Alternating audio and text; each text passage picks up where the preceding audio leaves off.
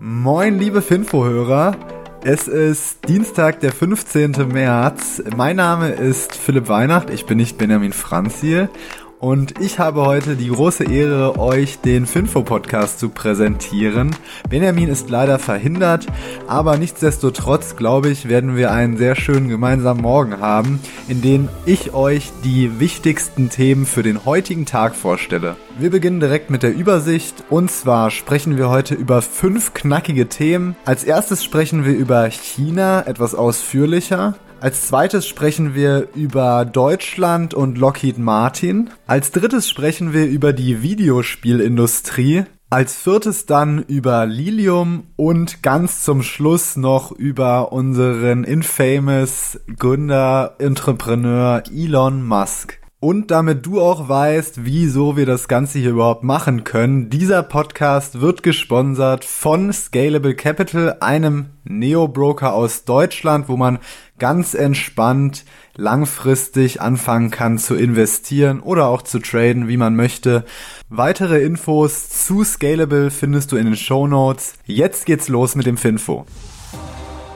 Wir legen also los mit China und das ist direkt ein größerer Themenblock, denn dort sind gleich mehrere Unternehmen betroffen. In China wurde jetzt nämlich, da die Fallzahlen dort wieder ansteigen, ein Lockdown beschlossen in der Provinz Shenzhen. Man muss äh, vielleicht zur Vollständigkeit halber sagen, China ähm, verfolgt ja eine Null-Covid-Strategie. Das heißt, die wollen die Corona-Fälle eigentlich möglichst bei Null halten. Und jetzt gab es einen neuen Höchststand im Vergleich zum Vortag. Es haben sich nämlich in ganz China 3400 Menschen mit Corona neu infiziert. Das ist jetzt ähm, verhältnismäßig wenig, wenn man mal nach Deutschland guckt.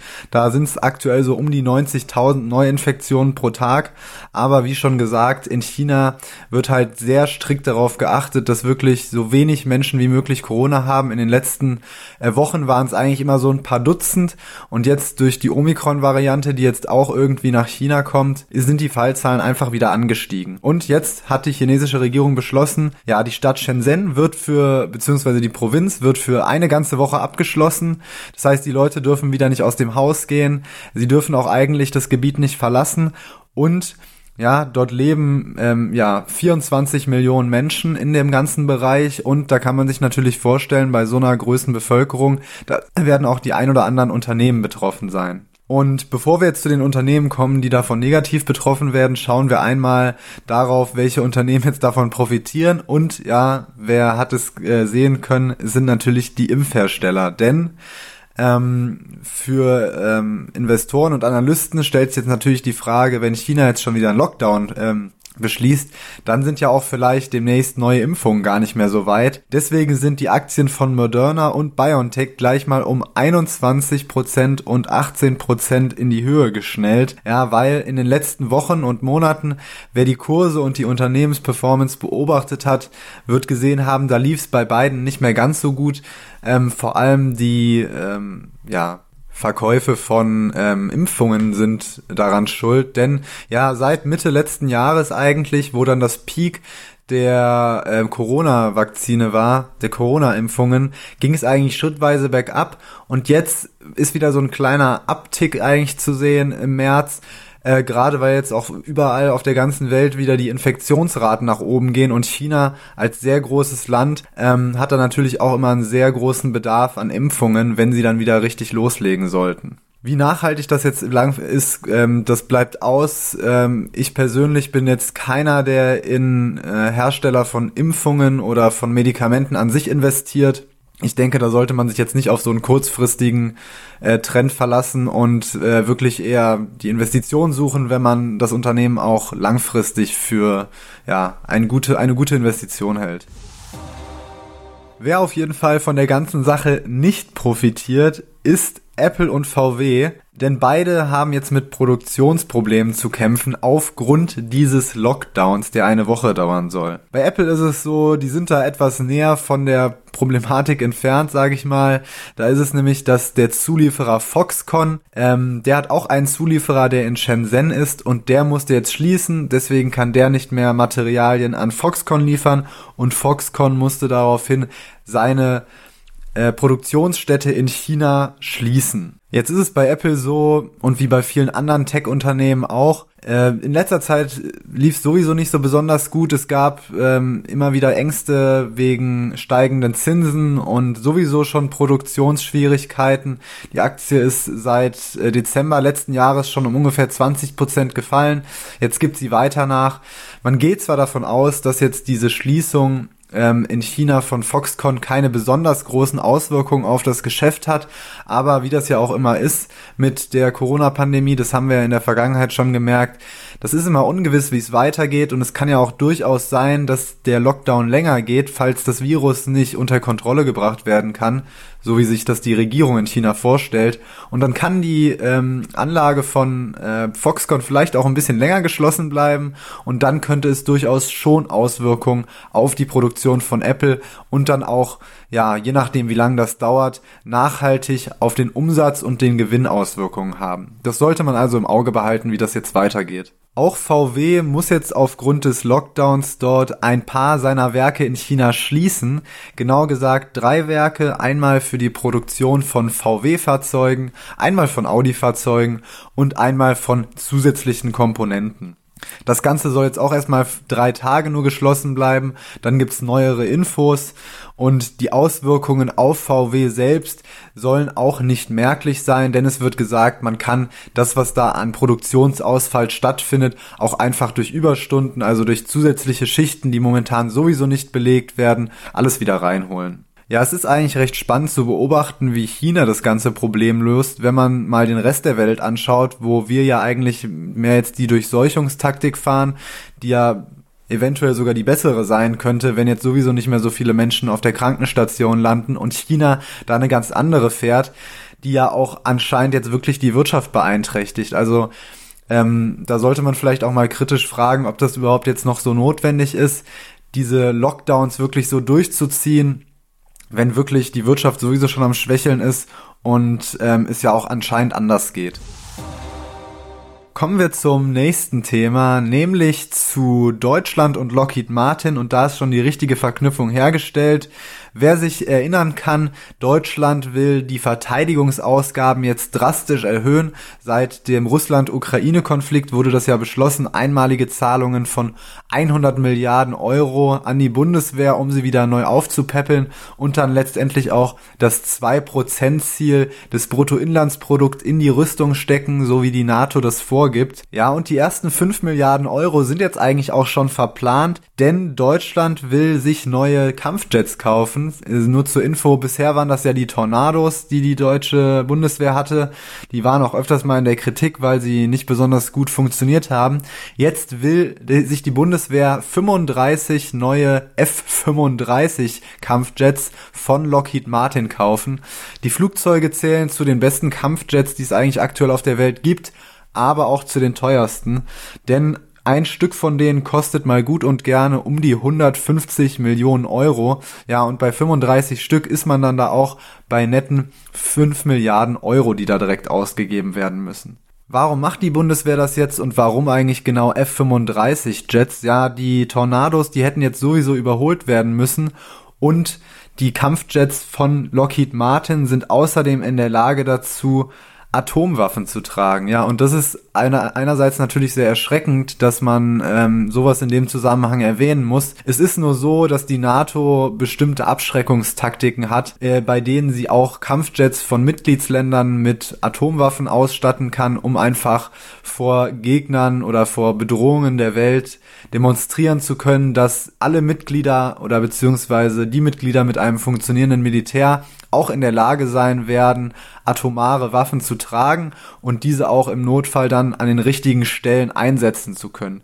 Denn Deutschland selbst hat ja keine Atomwaffen. Es würde dann eher so laufen, dass diese Kampfjets mit amerikanischen Atomwaffen ausgestattet werden können und somit dann auch ja gegen die Übermacht Russland, die ja den Großteil der Atomwaffen auf der Erde besitzt, antreten zu können. Das heißt jetzt natürlich nicht, dass Deutschland direkt mit den Kampfjets äh, ja mit Atomwaffen an der russischen Grenze patrouilliert. Es ist einfach eine Art und Weise der Machtdemonstration, genauso wie Putin das eigentlich auch macht, dass er demonstriert, er hat Waffen, er kann sie einsetzen und ja, da zieht jetzt praktisch auch die NATO mit ihren Mitgliedsländern in gewisser Weise nach.